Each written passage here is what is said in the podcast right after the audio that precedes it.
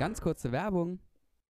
Auch wenn es euch gerade nicht so vorkommt, die Vorklinik ist tatsächlich schneller vorbei, als man am Anfang denkt. Ich habe irgendwie gefühlt gestern angefangen zu studieren und jetzt ist einfach Halbzeit.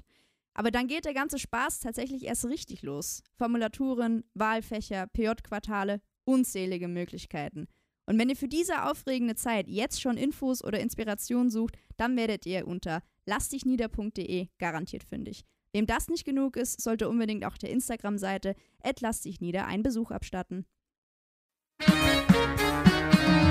Das war's schon.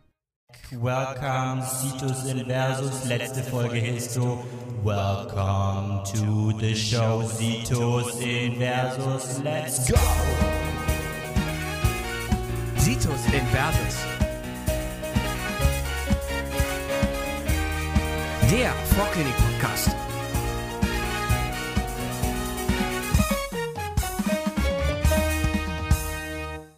Oh Mann, ich bin so aufgeregt. Seid ihr auch aufgeregt? Absolut. Oh ja, und nach dem Intro noch viel mehr. Ja, Fabian, Tim, heute mit hier, äh, heute hier ähm, für die Krone der Schöpfung. Histologischer Aufbau des Gehirns. Das, was den Menschen zum Menschen macht. Ähm, können wir leider Gottes nicht das ganze Hirn beschreiben, weil da gibt es Bücher voll, die das füllen. Aber prototypisch Kleinhirn, Isokortex, Hippocampus, das erwartet euch heute. Dabei geht es um funktionelle Re Relevanz, einzelne Zellen, Verbindungen, einfach um eine gute Basis aufzubauen, damit die Sachen ähm, dann doch verständlich werden. Aber nochmal als Tipp schon mal voraus, nicht verlieren. Es gibt Leute, die studieren den Scheiß, die forschen da den ganzen Tag dran. Man muss sich einfach irgendwann mal sagen, ich weiß jetzt genug für die Prüfung. Aber damit starten wir heute mit dem Cortex, von außen nach innen, von groß nach klein. Von der Endhirnrinde nach innen und ins Kleine hingehend. Also, Cortex, let's go. Der Cortex ist verantwortlich für, oder denkt man ist verantwortlich für das Fühlen, für das Bewusstsein, für, das, für die Identität des Menschen. Das alles findet dort statt. Die ganzen bewussten Prozesse werden letztlich dort initiiert. Ist ein super spannendes Feld und wir wollen uns jetzt erstmal ähm, der Histo annähern. Und dafür gehen wir so vor, dass wir jetzt mal sagen, wir haben hier so ein Hirn. Ja, wir schneiden die Hirnrinde einmal durch und sehen hier zunächst mal erstmal relativ wenig. Wir haben hier was makroskopisch liegen. Das kennen wir alle aus dem, aus dem Makrokurs. Ähm, da sehen wir die verschiedenen Areale vielleicht aber mehr auch noch nicht. Mehr sehen wir nur, wenn wir es unter das Mikroskop legen und dann auch färben natürlich. Da kommt dann der Schichtaufbau zum Tragen. Ja? Jetzt ist natürlich die Frage, okay, wie viele Schichten gibt es jetzt hier in so einem Cortex? Ja? Da gibt es eine relativ ähm, am Anfang für uns auch also verwirrende Klassifizierung, ähm, weil man da, da, nicht so ganz klar ist, nach welchen Kriterien richtet sich das eigentlich. Es gibt hier nämlich den sogenannten Archipkortex, den Paläokortex und den Neokortex. Und da muss einem einfach klar sein, dass das entwicklungsgeschichtliche Klassifizierungen sind. Ja? Und man kann das jetzt aber auch histologisch einteilen und da hat man nur zwei Klassen. Das ist einmal der Allokortex und der Isokortex. Zum Allokortex gehören die ganzen alten Bereiche des Gehirns, kann man sagen. Die, die, die sich früh entwickelt haben. Der Archikortex und der Paläokortex. Gibt es ja auch Paläodiät, also das ist alles, was alt ist. Der Neokortex, der gehört zum Isokortex. Und für die Histo sind nur diese zwei Klassen relevant, der Iso- und der Allokortex. Was ist am Isokortex besonders? Der hat ein einheitliches Schichtungsmuster. Das heißt, dort finden wir immer sechs Schichten. Im Allokortex gibt es unterschiedliche Anzahl von Schichten. Zu dem kommen wir dann gleich. Der Hippocampus ist ein Beispiel für diesen Allokortex. Jetzt aber zunächst mal zu dir, Tim, und zum Isokortex. Genau, wie Fabian schon sagte, haben wir hier immer sechs Schichten, die horizontal übereinander stehen. Und innerhalb der Schichten finden wir verschiedene Zelltypen. Die allerwichtigste Zellart, die wir dort finden, das sind die Pyramidenzellen. Das sind ähm, efferente Neurone, ähm, zum Teil auch Projektionsneurone, die sehr lange Axone haben können. Die können von einem Millimeter bis zu mehrere Meter lang sein. Ähnlich wie groß du bist. ja, stimmt. Aber zum Beispiel ähm, die Neurone der Pyramidenbahn, die haben natürlich besonders lange Axone, die dann auch bis ins Rückenmark reichen müssen. Ähm, die Pyramidenzellen machen 85% der Neurone im Isokortex aus. Es gibt auch noch sogenannte Nicht-Pyramidenzellen. Das sind verschiedene Neuronenklassen. Ähm, vor allem sind das Interneurone und die wirken meistens irgendwie inhibierend innerhalb ihrer Schicht. Man muss hier noch ähm, aufpassen, dass die Benennung im Kortex sich auf das histologische Aussehen der Neurone in der Nisselfärbung bezieht. Es geht also hier um eine morphologische Einteilung und man sollte beachten, dass äh, Zellen, die hier im Isokortex zum Beispiel als Körnerzellen bezeichnet werden, sowohl kleine Pyramidenzellen sein können, die eben so klein sind, dass sie aussehen wie Körnerzellen, oder ähm, auch Nicht-Pyramidenzellen. Und das, was wir klassischerweise als Pyramidenzellen bezeichnen, da sind meistens die großen Pyramidenzellen gemeint. Jetzt habe ich schon kurz die Nisselfärbung erwähnt. Das ist die Färbung für Nervengewebe. Da werden basophile, also negativ geladene Strukturen angefärbt. Negativ geladen, wissen wir, sind zum Beispiel Nukleinsäuren, also RNA oder DNA. Dementsprechend, da Ribosomen aus RNA hauptsächlich auch bestehen, ähm, sind die auch sehr negativ geladen und die Ribosomen sitzen ja am rauen endoplasmatischen Retikulum. Dementsprechend wird das hier angefärbt. Und die Neurone haben relativ viel von diesem rauen endoplasmatischen Retikulum, weil die auch eine hohe Proteinsyntheseaktivität brauchen. Und das ähm, endoplasmatische Retikulum, was da in den Perikarien liegt, wird durch die Nisselfärbung besonders angefärbt und man bezeichnet das hier als Nisselschollen. Und daran kann man auch erkennen, wo beim Neuron der Axonhügel liegt. Dort gibt es nämlich kein raues endoplasmatisches Retikulum, bei den ganzen Dendriten dagegen schon. Und dann sieht man eben, der Fortsatz, der kein RER davor hat, das muss das Axon sein. Genau. Das ist auch ein, äh, ein, relativ ähm, relevanter Prüfungsfakt, denke ich, mit dieser ähm, Nisselfärbung, wo die auftreten kann, wo diese Nisselschollen auftreten im histologischen Bild. Und man kann sich es am ehesten, denke ich, so erklären, dass der Axonhügel, ähm, da muss es ja frei bleiben von, äh, von raumendoplasmatischem Retikulum, weil da ja ab. letztlich geht dann äh, da das Aktionspotenzial ab und da äh, brauchen wir kein raues endoplasmatisches Retikulum, deswegen ist da kein keine Nissel, keine Nisselschollen sind da am Axonhügel zu finden. Dafür genau. haben wir da natürlich besonders viele Ionenkanäle. Letztendlich muss ja dort das Aktionspotenzial genau. entstehen. So, deswegen genug Basics und jetzt Action, Action. Jetzt ab in die Schichten. Wir arbeiten uns bei der Cortex-Schichtung von außen nach innen vor. Und jetzt stellen wir uns einmal vor, im Prinzip ähm, fürs Verständnis ist, glaube ich, ganz gut, kann man sich das denken wie so eine Art Hamburger. Wir haben oben eine Schicht, also quasi das Brötchen, einen oben und eine unten und zwischendrin immer abwechselnd genau zwei, ähm, zwei Schichten. Einmal eine Körnerschicht und einmal eine Pyramidenzellschicht, die sich immer gegeneinander abwechseln. Von außen nach innen fängt es jetzt so an, dass wir einmal die Lamina molecularis haben. Dort drin, da ist es mollig, wenig Zellen, viele Fasern, ganz weich, molekulares. Oh, du malst dein Bild, das ist unfassbar. Fühlt man sich ganz wohl hier. Oh. Ja, wird hey. gleich ganz warm im tiefsten Das bezeichnet Winter. man übrigens auch als Schicht 1. Also von außen nach innen, die Schichten werden durchnummeriert. Ja. Genau. Die Schicht 2 auf dem Weg weiter nach drinnen heißt dann Lamina granularis externa, also hier so eine Körnerzellschicht und zwar die äußere Körnerzellschicht. Dort haben wir dann kleine Pyramidenzellen, was Körnerzellen sind und dass das eben meistens kleine Pyramidenzellen und nicht Pyramidenzellen sind, hat der Tim ja gerade schon gesagt. Dann darunter kommt die Schicht 3, die Lamina pyramidalis externe, also jetzt eine Pyramidenzellschicht, wo wir mittelgroße Pyramidenzellen finden.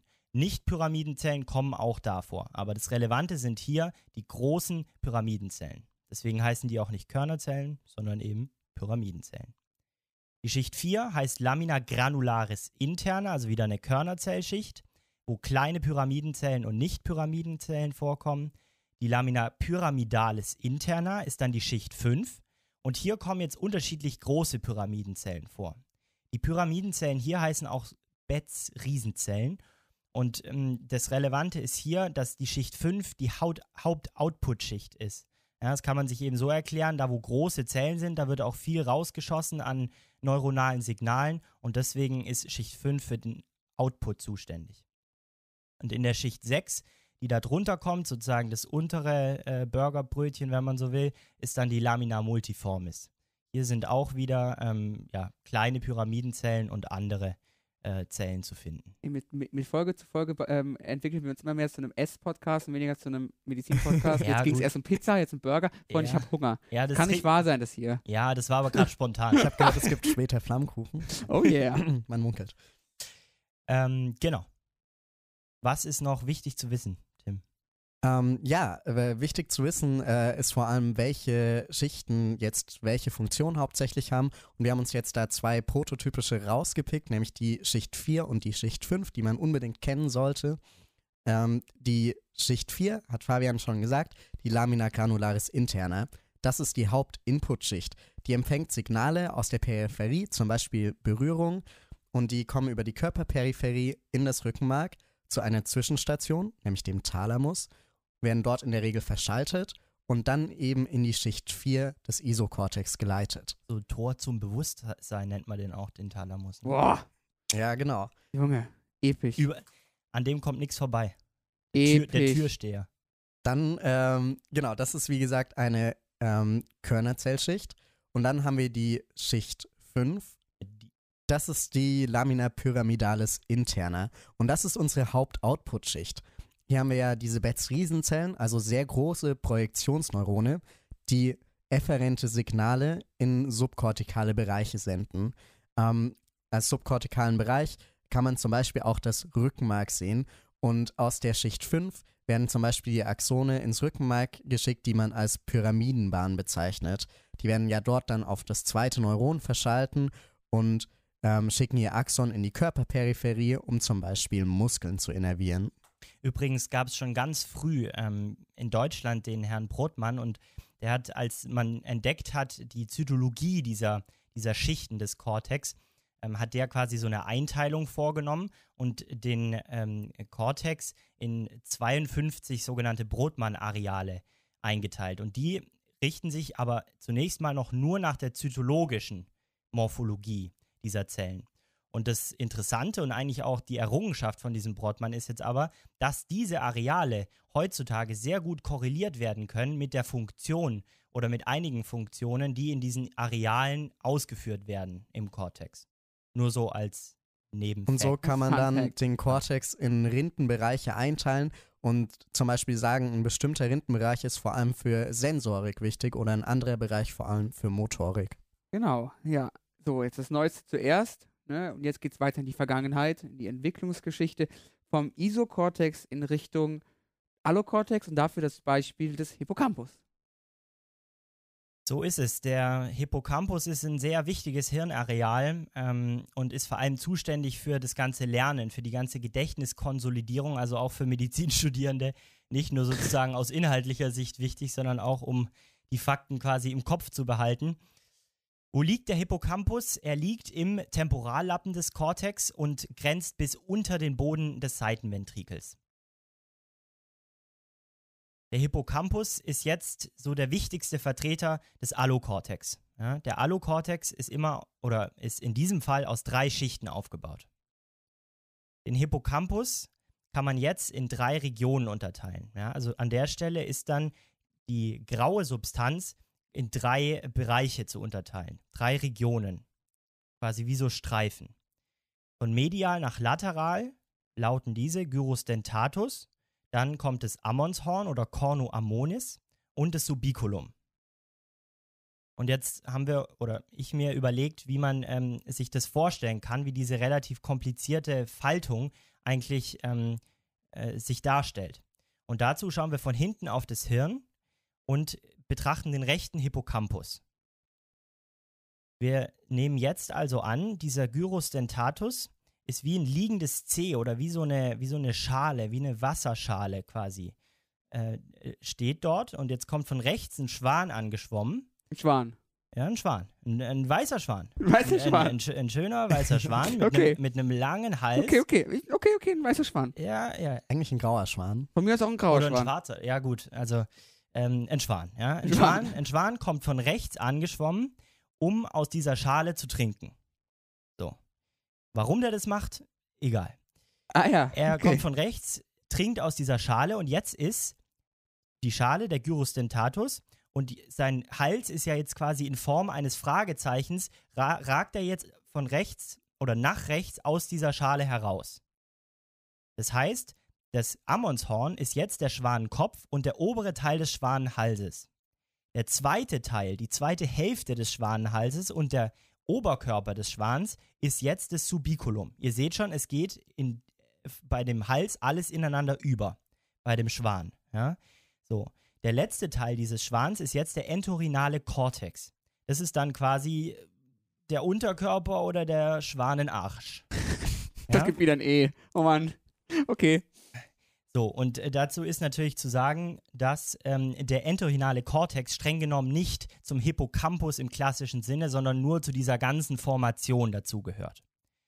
Okay. Zur Vorstellung, damit ihr es euch dreidimensional vergegenwärtigen könnt, ist auch noch wichtig zu sehen, dass im Endeffekt das hier nicht 2D zu sehen ist, wie so ein, ja, ein Schwan halt, der aus irgendeiner Wasserschale trinkt, in 2D, sondern im Prinzip wie eine lange Rolle. Ja, wie so eine Art ineinander gefaltete Rolle. Und das macht auch entwicklungsgeschichtlich durchaus Sinn, sich das so vorzustellen, weil es sich äh, aus so einer ähm, ja, Rolle quasi entwickelt, die sich e- einfaltet. Ja, beziehungsweise am Anfang hast du eine quasi was Flaches, was sich dann einrollt. Genau. Deshalb sieht es auch so ein bisschen wie so eine Frischkäserolle immer aus. Mit Ja. echt Food Podcast das hier. Das, gibt's doch Ja, gar nicht. Wir müssen mal. Frischkäserolle, dann gut, einen Schwan kann man sicherlich auch irgendwie essen. Achso, bitte. Ah ja, komm. Ja, und dann einen schönen Burger und Ja.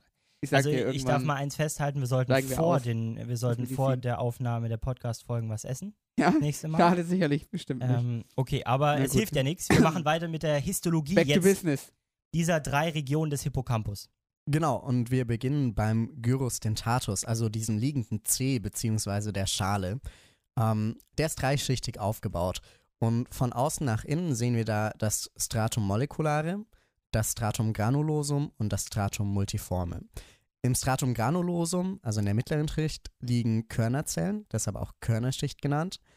Und deren Dendriten verzweigen sich außen im Stratum moleculare.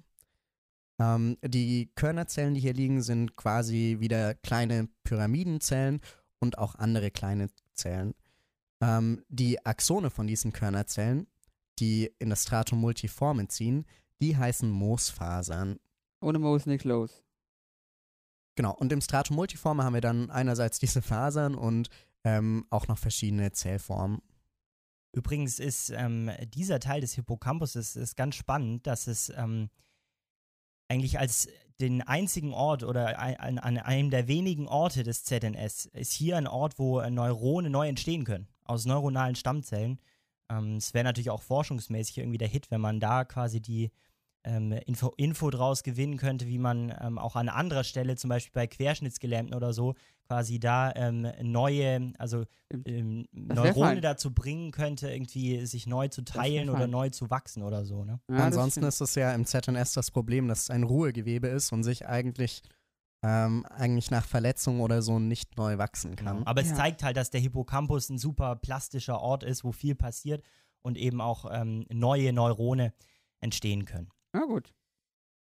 Fein, okay. Das heißt, wir haben jetzt die, was war das, die Schale haben wir jetzt und jetzt geht's zum Schwan, ja? Ja, jetzt Okay. geht's zum Dann Schwan. habe ich es verstanden. Okay, dann ab zum Schwan. Ab zum Schwan, ab zum äh, Schwanenhals, dem ersten Teil ähm, des Ammonshorn oder auch Cornu ammonis. Ähm, dieses empfängt jetzt Efferenzen aus dem Gyrus dentatus, also aus der Schale quasi, und besteht vor allem aus Pyramidenzellen. Auch hier haben wir wieder so einen Schichtaufbau, also Allokortex, aber diesmal haben wir nicht drei, sondern vier Schichten.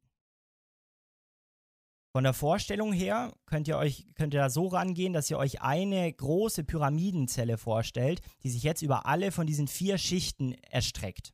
Und in jeder Schicht ist quasi ein anderer Abschnitt dieser Pyramidenzelle zu finden. Und wir gehen wieder von innen, oder was heißt wieder? Jetzt gehen wir von innen nach außen, also vom Inneren des Hippocampus zu den äußeren Schichten in dem Fall. Okay. Da haben wir als erstes das Stratum moleculare.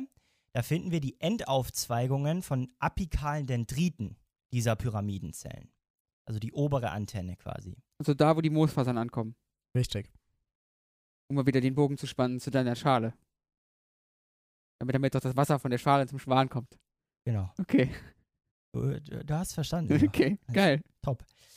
Als nächstes nach außen kommt das Stratum radiatum.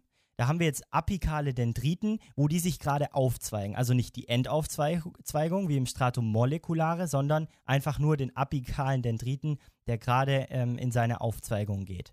Danach kommt das Stratum pyramidale. Dort finden wir das Pyra Pyramidenzellsoma, ja, also das Perikarion dieses äh, fetten Neurons, was wir uns vorstellen sollen. Danach kommt noch das Stratum oriens. Da ist eigentlich, ähm, gibt es die Aufzweigung basaler Dendriten, also die untere Antenne quasi dieser Pyramidenzelle. Und es gibt auch Axone, die dann dort diese Region verlassen und in die Fimbrien, also ähm, ja, so Finger, fingerförmige, ähm, eine fingerförmige Region übergeht ähm, und so dann den Hippocampus verlässt und in das Fornix übergeht. Das ist auch eine ganz wichtige Ausgabestation, dass äh, Signale aus dem Hippocampus auch in andere Gehirnareale gelangen können. Und da drumherum ähm, wenn man sich jetzt fragt, okay, was gibt es da drumherum? Aber da gibt es halt äh, immer wieder, außer jetzt diesen äh, Pyramidenzellen, halt Interneurone, die ähm, diese Pyramidenzelle in ihrer Aktivität beeinflussen. Das Cornu Ammonis kann man ähm, in sich nochmal unterteilen in mehrere Regionen. Zum Teil unterteilt man es in vier, zum Teil in drei Regionen. Ähm, die erste Schicht, äh, beziehungsweise die ersten Neurone, ähm, wo auch die Moosfasern hauptsächlich ankommen. Das ist das Cornu Ammonis 3 oder auch CA3. Dann geht es weiter mit CA2 und dann mit CA1, ähm, den Schwanenhals entlang. So, jetzt nochmal kurzer Recap.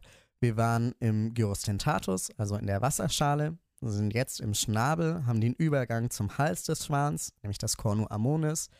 Und daran schließt sich wirklich kontinuierlich ähm, als graue Schicht das Subiculum an, quasi der Oberkörper, und dann noch der entorhinale Cortex. Subiculum und entorhinalen Cortex wollen wir jetzt aber histologisch nicht näher besprechen. Ja, was ist so ähnlich, ne? Ja. Also, super.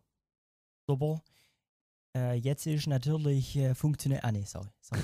Jetzt ist Oh natürlich, äh, jetzt ist natürlich funktionell die Frage, wie hängt das eigentlich alles zusammen? Wie rasen jetzt diese Signale durch unseren Schwan, ja, durch unseren Hippocampus durch und wie ist das Ganze eigentlich verschaltet? Mhm. Hier kommen wir zum trisynaptischen Weg.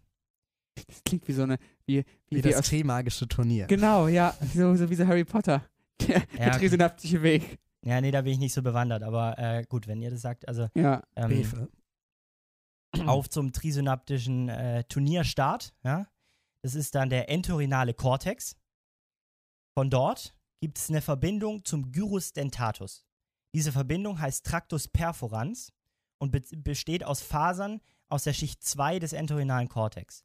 So, und dieser Tractus perforans wird jetzt als erste Synapse auf unserem trisynaptischen, also aus drei Synapsen bestehenden Weg bezeichnet. Die nächste Synapse geht dann vom Gyrus dentatus, Also ganz kurz, um, um remember? nochmal bei, bei der Analogie zu bleiben. Wasserschale. Gerade bewegen wir uns quasi vom Zuflussrohr in die Ja. Wasserschale. Äh, ja, ähm, das ist ein guter Punkt, über den habe ich auch schon nachgedacht, dass jetzt natürlich der Schwanenarsch verbunden ist wiederum mit der Wasserschale.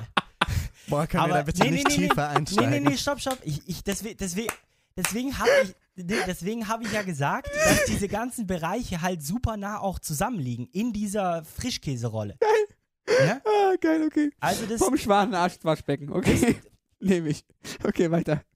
Das, das, das geht schon alles. Ja? Okay. Also erste Synapse, Tractus perforans. Schön konzentriert bleiben. Ja. So, jetzt Gyrus dentatus, Wasserschale, auf zum Schwanenhals der CA3-Region.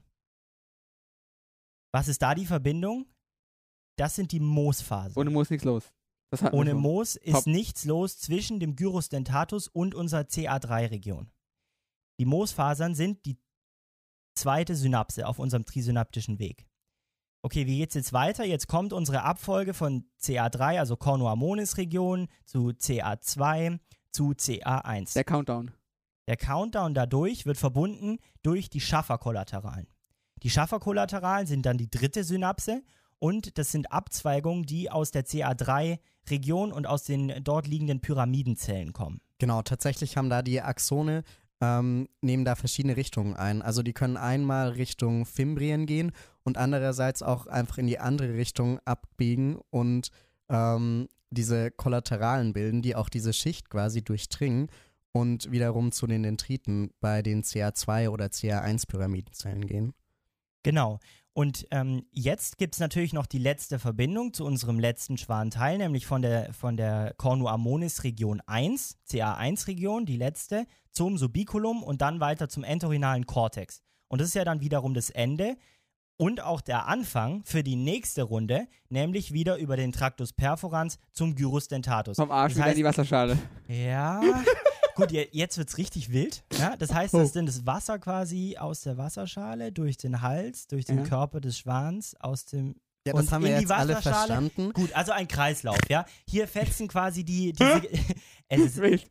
Okay. alles ein Kreislauf, auf jeden Fall. Es hängt halt alles miteinander zusammen und wichtig ist hier nur zu sagen, dass das Ganze One-Way ist, ja. Also hier wird sozusagen, ja, ich lasse jetzt mal. Also es geht alles nur alle, eine Einbahnstraße Ja, haben die entlang. Kacke rund gegeben. Ja, genau, weil das sind nämlich unidirektionale exzitatorische Ey, Protektionsneuronen. Tims Gesicht sehen? Ja, ja, stopp. Boah, ich schäme mich richtig, hey.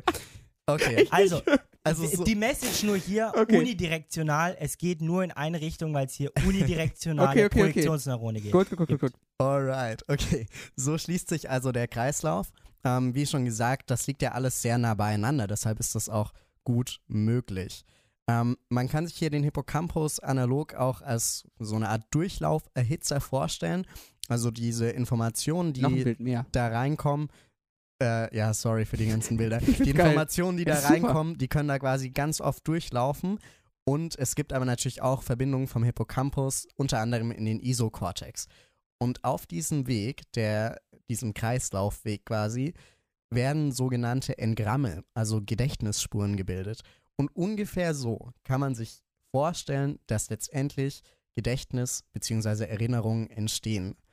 Der Speicherort dieser Erinnerung ist aber nicht der Hippocampus, sondern die, der Speicherort ist im Isokortex. Der Hippocampus ist nur dafür zuständig, die Infos, die von außen kommen, in den Isokortex einzuschleusen. Das ist das, was wir als sogenannte Gedächtniskonsolidierung bezeichnen.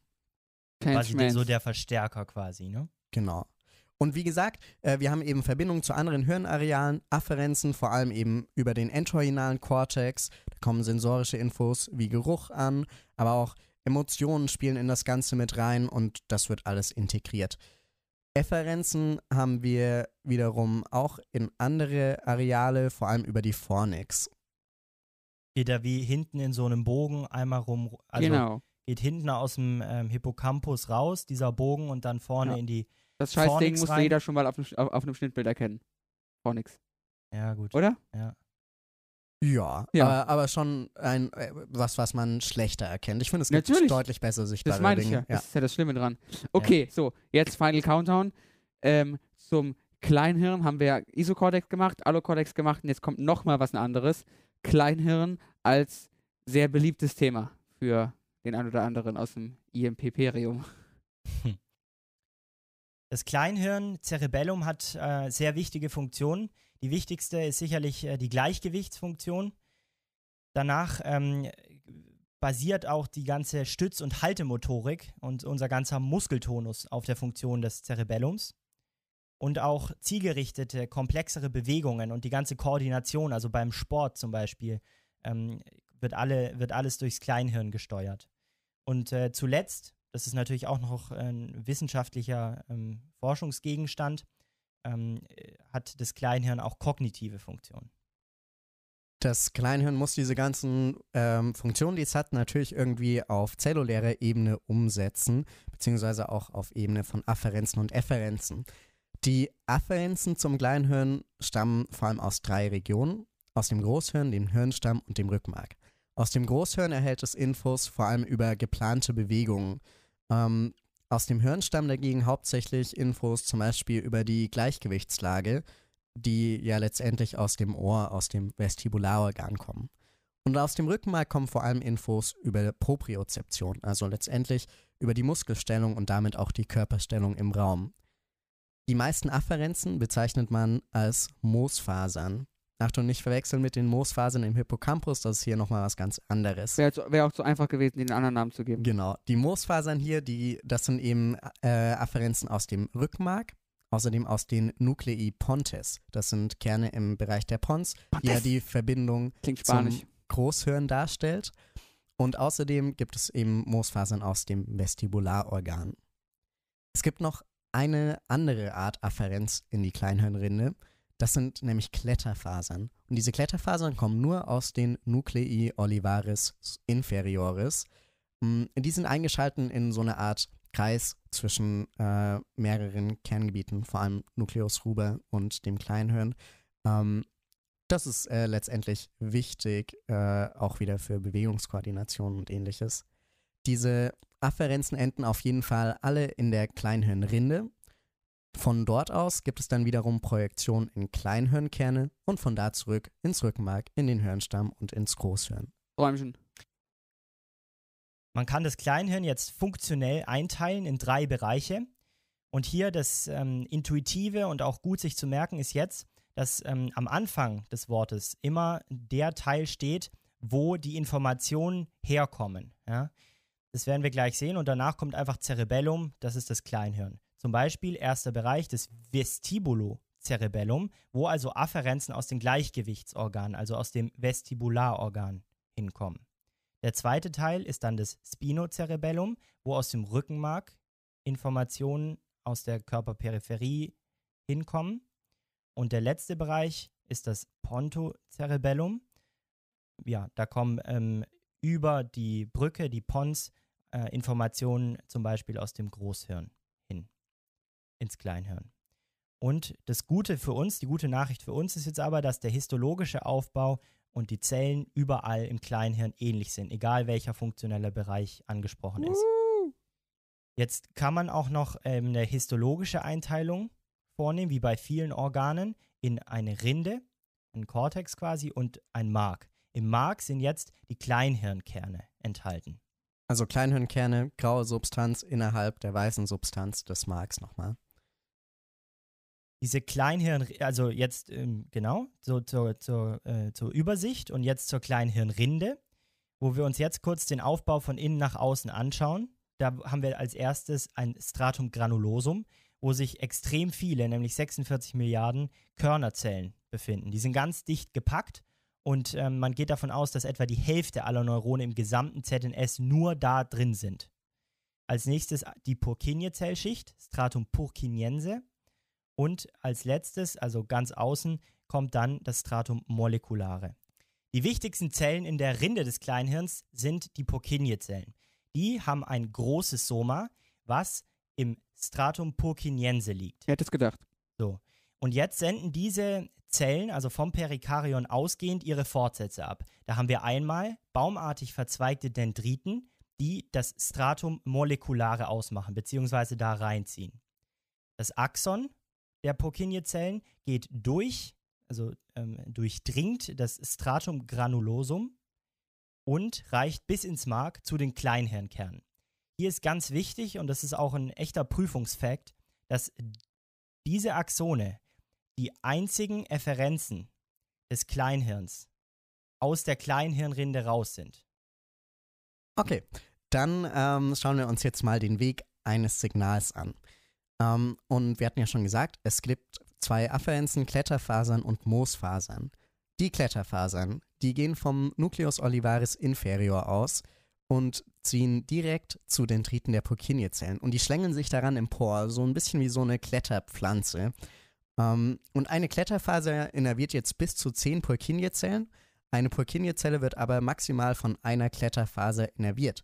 Und dementsprechend kann so eine Kletterfaser natürlich dafür sorgen, dass mehrere Zellen zusammengekoppelt werden und somit zum Beispiel eine zeitliche Kopplung motorischer Abläufe und auch motorische Lernvorgänge ermöglichen. Die Moosfasern, das sind ja wie gesagt vor allem sensomotorische Informationen über geplante Bewegungen, Propriozeption und Körperlage aus verschiedenen Bereichen. Ähm, die haben Synapsen zu den Körnerzellen im Stratum granulosum. Diese Synapsen, beziehungsweise die Region, wo die liegen, bezeichnet man als Glomeruli cerebellaris. Die sind nämlich extrem stark ausgeprägt, sodass die Körnerzellperikarien hier verdrängt werden und quasi so eine Art Parenchyminseln entstehen. Im Stratum granulosum liegen neben den Körnerzellen auch noch deutlich größere Zellen, nämlich die sogenannten Golgi-Zellen. Das sind hemmende Interneurone, die auch an den Glomeruli cerebellaris beteiligt sind und diese Synapse hemmen. Das Axon von der Körnerzelle im Stratum granulosum verzweigt sich jetzt im Stratum moleculare als Parallelfaser. Also es läuft quasi durch die Pyramidenschicht ins Stratum moleculare und verzweigt sich dort. Diese Parallelfasern laufen eben parallel zu den Schichtgrenzen, deshalb heißen die auch so. Die Körnerzellen sind in der Kleinhirnrinde die einzigen erregenden Neurone, die einzigen Glutamatergen. Das wird oft gefragt auch. Ähm, und deren Axone, also die Parallelfasern, erregen jetzt vor allem die Purkinje-Zellen. Außerdem aber noch viele andere Zellen, nämlich verschiedene Interneurone. Das eine kennen wir schon, die Golgi-Zelle, die hat da auch ihre Dendriten reinragen und wird hier auch aktiviert und hat dann quasi so eine negative Rückkopplung auf die Körnerzelle zurück. Außerdem werden durch die Parallelfasern Sternzellen und Korbzellen erregt. Sternzellen liegen relativ weit außen im Stratum moleculare und in der Silberimprägnation haben die eben sternförmig verzweigte Dendriten, deshalb heißen die auch so. Die hemmen die Purkinje-Zelle wiederum. Korbzellen werden auch durch Parallelfasern erregt, sind auch Interneurone, sind weiter innen im Stratum moleculare gelegen und die Axone von diesen Korbzellen, die ziehen weiter ins Stratum purkinjense und legen sich quasi korbartig um die Somata der Purkinje-Zellen und hemmen die. Kann sich kurz fragen, welcher Einfluss ist größer, Sternzellen oder Korbzellen? Natürlich haben die Korbzellen einen deutlich größeren Einfluss auf die Purkinje-Zelle, weil die viel näher am Soma sind und damit auch näher an der Entstehung von Aktionspotenzialen. Die Purkinje-Zelle hat jetzt diese ganzen Afferenzen bekommen und sendet selbst einen Axon aus zu den Kleinhirnkernen und diese Efferenz ist auch inhibitorisch. Wie gesagt, die einzigen exzitatorischen Neurone sind die Körnerzellen. Die Kleinhirnkerne bekommen jetzt also inhibitorische Signale von der Purkinje-Zelle. Irgendwie müssen die aber auch erregt werden und diese Erregung der Kleinhirnkerne erfolgt durch Kletter- und Moosfaser-Kollateralen. Deren Zellkörper befinden sich ja nicht in der Kleinhirnrinde, sondern irgendwo außerhalb. Ähm, deshalb bleibe ich dabei, dass die Körnerzellen die einzigen ähm, erregenden Neurone in der Rinde sind. Traumhaft. Also, wir brauchen scheinbar extrem viele Zellen, extrem viele Verschaltungen. Muss man sich einfach mal dieses Bild so angucken, was es auf allen gängigen Lehrmedien gibt. Dann ist es gar nicht mehr so schwer zu verstehen. Aber heißes Thema am Ende einer heißen Folge, am Ende einer heißen Staffel. So sieht's aus. Vielen Dank fürs Zuhören. Genau. Auch durch die Histologie. Kurzen Recap noch, bevor wir ähm, beenden. Die wichtigsten Facts von heute. Körnerzellen machen die Hälfte der Zellen der, der Neurone im ZNS aus.